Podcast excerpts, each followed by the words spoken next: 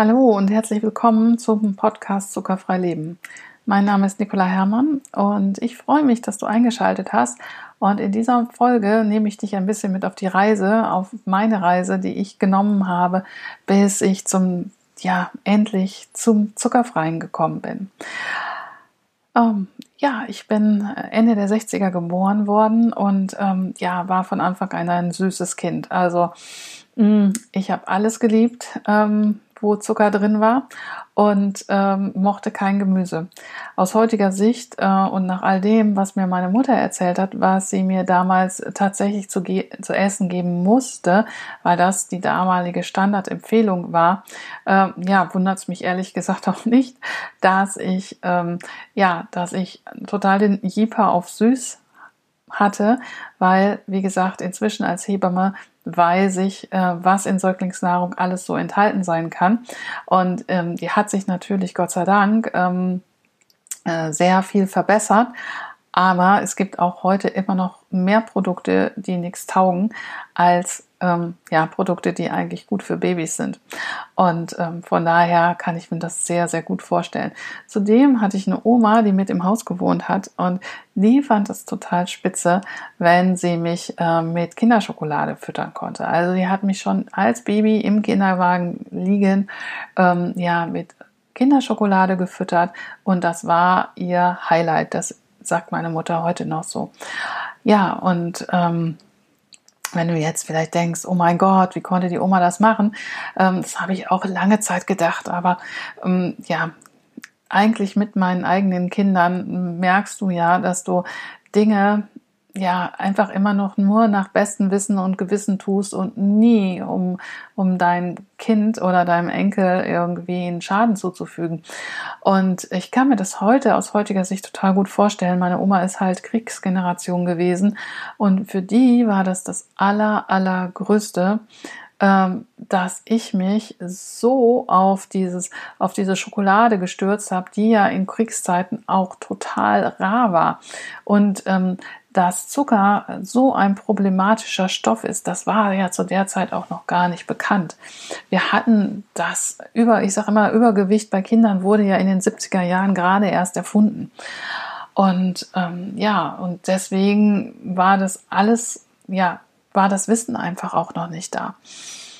So, aber für mich ähm, ist es einfach wichtig zu wissen, und vielleicht geht es dir ja ähnlich, dass ich weiß, wo das hergekommen ist. Und wenn man weiß, wo es herkommt, dann kann man halt was ändern. So, und ähm, ja, und ich war halt tatsächlich das Kind, was kein Gemüse mochte, was also immer nur den, ähm, das Gemüse von links nach rechts geschoben hat, das eigentlich nur gegessen hat, um an den Nachtisch zu kommen. Und ähm, ja, und habe dann auch so die ganz klassische, ganz typische ähm, Diätkarriere mit dem super Jojo-Effekt hingelegt. Also genau wie wie im Lehrbuch sozusagen. Und ähm, ja, das Ganze gipfelte dann in einem äh, Auslandsaufenthalt. Ähm, ja, und danach habe ich eigentlich mehr oder minder die Notbremse gezogen. Äh, als ich dann aus den USA mit knapp über 100 Kilo wiederkam, war es für mich klar, okay, jetzt muss ich irgendwie was ändern. Und ähm, klassisch Diäten wollte ich nicht mehr. Und ja, und dann habe ich eigentlich angefangen, äh, mich so mehr damit zu beschäftigen und habe versucht, auch da schon immer den Zucker zu reduzieren, aber nicht so zuckerfrei wie heute und ähm, habe mich immer mehr mit dem Thema Ernährung eigentlich auseinandergesetzt. Ähm, was macht Ernährung mit uns und ähm, ja, vollwertige Ernährung. Also das hat mich so, ich sag mal, äh, von, von 20 bis 30 immer wieder begleitet, hat auch meine Hebammenarbeit beeinflusst. Ja, also ich habe damals schon schwangeren Vorsorge gemacht und ähm, da war ich immer so die, die gesagt hat, so wir müssen halt irgendwie gucken, dass wir die Frauen in einen guten Ernährungsstatus bekommen und dass die nicht so viel von dem ganzen Dreck futtern. So, ähm, ja, und dann kamen meine eigenen Kinder und dann war nochmal klar, dass ich genau, dass ich das für, für, ähm, für meine Kinder nicht möchte, äh, dass ich zum einen nicht möchte, dass sie ähm, sich nur über die Waage definieren. Also das hatte ich zu dem Zeitpunkt auch noch nicht abgelegt. Ja, es hat auch noch ein paar Jahre gedauert, ähm, bis die halt so groß waren, dass ich gedacht habe, nee, hm, ich kann denen das jetzt tatsächlich nicht mehr weiter vorleben. Das geht einfach nicht. Ich will nicht, dass die denken, man kann sich nur über die ähm, Zahl auf einer Waage äh, gut oder schlecht fühlen. Ja, ähm, weil das war tatsächlich so, ähm, hat mir die äh, Zahl auf der Waage gefallen, war alles supi, ähm, hat mir die, die Zahl nicht gefallen, dann konnte es mir vorher noch so gut gehen, ja, ging es mir danach schlecht. Also von daher ist das die Zeit gewesen, wo ich dann irgendwann die Waage abgeschafft habe und gesagt habe, nein, ich will das nicht mehr, ich will das nicht für meine Kinder. Ich möchte, die sind perfekt so, wie sie sind und sie sollen sich bitteschön nicht über eine Zahl definieren. Und ähm, ja, und das ähm, hat so mit den, den Anstoß gegeben. Dann habe ich mich weiter in Säuglingsernährung reingearbeitet und bin mit meinen Kindern sozusagen gewachsen. Mm. Und habe eine Ernährung gemacht, äh, eine Ausbildung gemacht zur Ernährungsberaterin. Ähm, habe noch einen Gewichtscoach oben drauf gesetzt. Ähm, einfach weil ich, wie gesagt, es tatsächlich anders machen wollte für mich, für meine Kinder aber zu dem Zeitpunkt halt auch schon für die Familien, die ich begleitet habe, weil ich ähm, so ein bisschen aus der klassischen Hebammenarbeit halt rausgegangen bin, äh, weiter in die Ernährungsarbeit, weil mir das einfach, ähm, das tatsächlich genauso viel Spaß gemacht hat wie die Arbeit im Kreissaal. Und ähm, ja, und deswegen ist das sozusagen zu meinem, ja, zu, meiner zweiten Passion geworden, was ich mir hätte nie vorstellen können, dass mir irgendwann nochmal sowas genauso viel Spaß macht wie, ja, die Kreissaalarbeit. Ähm, ja, und dann, ähm, nachdem ich ganz lange schon ja, in, als Ernährungsberaterin tätig war und wie gesagt schon mich mit Vollwerternährung und allem beschäftigt habe, dann bin ich vor ein paar Jahren halt ähm, durch Zufall mehr oder minder einfach durch eine Fasten-Challenge halt äh, zuckerfrei geworden. Und obwohl ich zu dem Zeitpunkt schon ganz, ganz wenig Zucker nur noch verbraucht habe, war der Unterschied so gravierend, dass ich gesagt habe, ich möchte nicht wieder zurück. Ja, also die Welt, die sich mir da eröffnet hat, ist so toll. Ähm, das möchte ich nicht wieder missen. Ich hatte keine Heißhungerattacken mehr. Ich war äh, sehr viel fitter. Ich habe sehr viel besser geschlafen. Es hat mir, es ging mir richtig gut und vor allen Dingen dieses Kramen durch die Schränke hat aufgehört. Und das war was, das bin ich nie losgeworden. Also äh, du kennst es, stimmt, ne? Die Schokolade schreit im Schrank. Und das, du kannst nicht eher aufhören zu essen, bis das Ding endlich aufgegessen ist, weil ne, vorher gibt es ja keine Ruhe und deswegen muss das aufgegessen werden. Und ähm, ja, und das waren, ähm, ja, das war so befreiend für mich, dass ich endlich, endlich, endlich nicht immer den ganzen Tag meine Energie verpulvern musste mit Nein sagen, mit mir überlegen, wie viel habe ich heute schon gegessen, ähm, ja, und dass ich auch irgendwie auch nicht ständig Hunger hatte. Ja, ich hatte früher ständig Hunger und irgendwie meine, meine Gedanken haben sich tatsächlich nur ums Essen bewegt. Heute bewegen die sich auch ständig ums Essen, aber tatsächlich deswegen für meine Kursteilnehmer und weil ich immer irgendwie dabei bin, noch äh, Rezepte zu optimieren und, und, und, aber nicht mehr, ich bin nicht mehr damit beschäftigt, mir zu überlegen, was darf ich noch essen?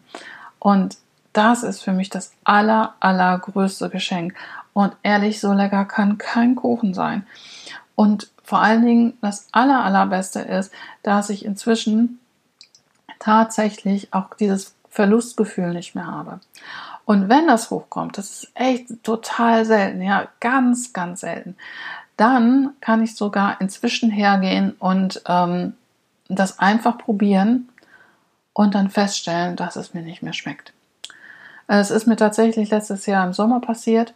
Ähm, da ähm, waren wir mit dem Auto unterwegs und meine Familie ne, lebt nicht komplett zuckerfrei. Die leben halt stark zuckerreduziert, aber nicht komplett zuckerfrei, so wie ich. Und ähm, ja, und dann ähm, gab es halt an der Tankstelle halt Eis. Und eine von meinen Töchtern hatte sich das Eis ausgesucht, was ich schon immer geliebt habe. Boah, das hatte ich wirklich als, als das Eis in Erinnerung. So, und das, ja, stell dir vor, so ein ganz schöner warmer Sommertag und mir ist sowieso so warm und alle fangen an Eis zu essen und da hatte sie dieses Eis, was ich immer so gerne mochte. So, und dann habe ich, ähm, habe ich gedacht, okay, ich probiere das jetzt auch und weil sie sagte auch, Mama, komm, dann probier das doch jetzt einfach mal. Äh, du musstest, ne, das ist irgendwie ja jetzt auch kein, ist doch, ist doch irgendwie auch Quatsch. Da habe ich gedacht, ja, ist auch Quatsch. Und ich hatte natürlich schon, weil ich mich ja inzwischen kenne, im Hinterkopf, im besten Falle schmeckt es dir überhaupt nicht mehr. Und genau so war es.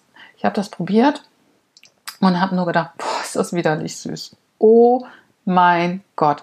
Es hat künstlich geschmeckt, es war super fettig und es war fies. Ja, es war überhaupt nicht das, was ich so abgespeichert hatte in meinem Hinterkopf, ja, von oh lecker, toll, hm, mehr davon, sondern es war einfach nur ja, fies. Anders kann ich das nicht beschreiben. Es war zu fettig, es war zu süß, es war überhaupt nicht lecker. Und ähm, ja, und danach war gut. Und ähm, das kann ich dir versprechen, wenn du halt eine, äh, das funktioniert allerdings nicht, wenn du das nach zwei Wochen machst. Also da würde ich dir tatsächlich raten, je nachdem, mach solche Dinge erst, naja, ganz sicher, bist du safe, bist du nach einem Jahr. Ähm, dann kannst du solche Dinge auf jeden Fall machen. Vorher würde ich es dir ehrlich gesagt nicht empfehlen. Ähm, ja, weil sonst einfach die, die Gefahr zu groß ist, dass du tatsächlich wieder, naja, ne, dadurch den Einstieg bekommst. Aber ähm, nach einem Jahr ist so mein Erfahrungswert, dass du nach einem Jahr solche Sachen dann tatsächlich, solche Kopfsachen so bewältigen kannst und dann einfach umpolen kannst in, hey, es schmeckt tatsächlich nicht mehr. Ne?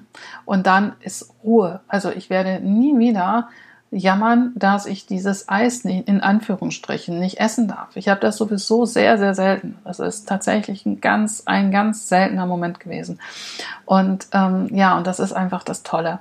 Es ist das Tolle, dass du nicht mehr verzichten musst. Ja, und in meinem, ich sag mal, in meinem Leben vor zuckerfrei habe ich mich immer, immer zurücknehmen müssen. Ich habe immer Sparflamme gegessen und ich hatte immer das Gefühl, ich darf nichts essen, weil äh, wenn ich das Essen schon angucke, dann werde ich ja schon dick. Ja, und das ist alles weg. Und das ist so großartig, dass ich das so gerne mit dir teilen möchte. Und wenn ich dir dabei helfen kann, dass das für dich genauso wird, dann würde, ich, würde es mich total glücklich machen. Und wenn dieser Podcast dir auch hilft, da ähm, ja mit auf dem Weg zu bleiben. Und deswegen habe ich mich auch entschlossen, ähm, diesen Podcast aufzunehmen, zu machen, in der Hoffnung, noch mehr Leute zu erreichen und direkt in ein Ohr zu gehen, was ich mit ansonsten mit keinem anderen Medium kann. Also von daher, fühl dich herzlich eingeladen. Wenn du Fragen hast zu irgendwas, melde dich immer sehr, sehr gerne bei mir. Und wenn dir mein Podcast gefällt, dann würde ich mich total über eine 5-Sterne-Bewertung bei iTunes freuen. Ansonsten noch mehr Links ähm, zu meinem Blog, zu meinen Social Media Kanälen findest du immer in den Show Notes. Also guck da sehr, sehr gerne rein. Und wie gesagt, und wenn du sagst, hey, ähm, du möchtest einfach mal kurz mit mir sprechen, was so möglich ist, dann ähm, scheu dich nicht. Ähm, lass mir eine kurze Nachricht im Kommentar da oder schreib mir auf einem Weg eine Nachricht, was immer dein liebster Weg ist. Ich freue mich von dir zu hören und ich wünsche dir einen wunderbaren zuckerfreien Tag. Und ich sag mal, äh, bis bald. Tschüss.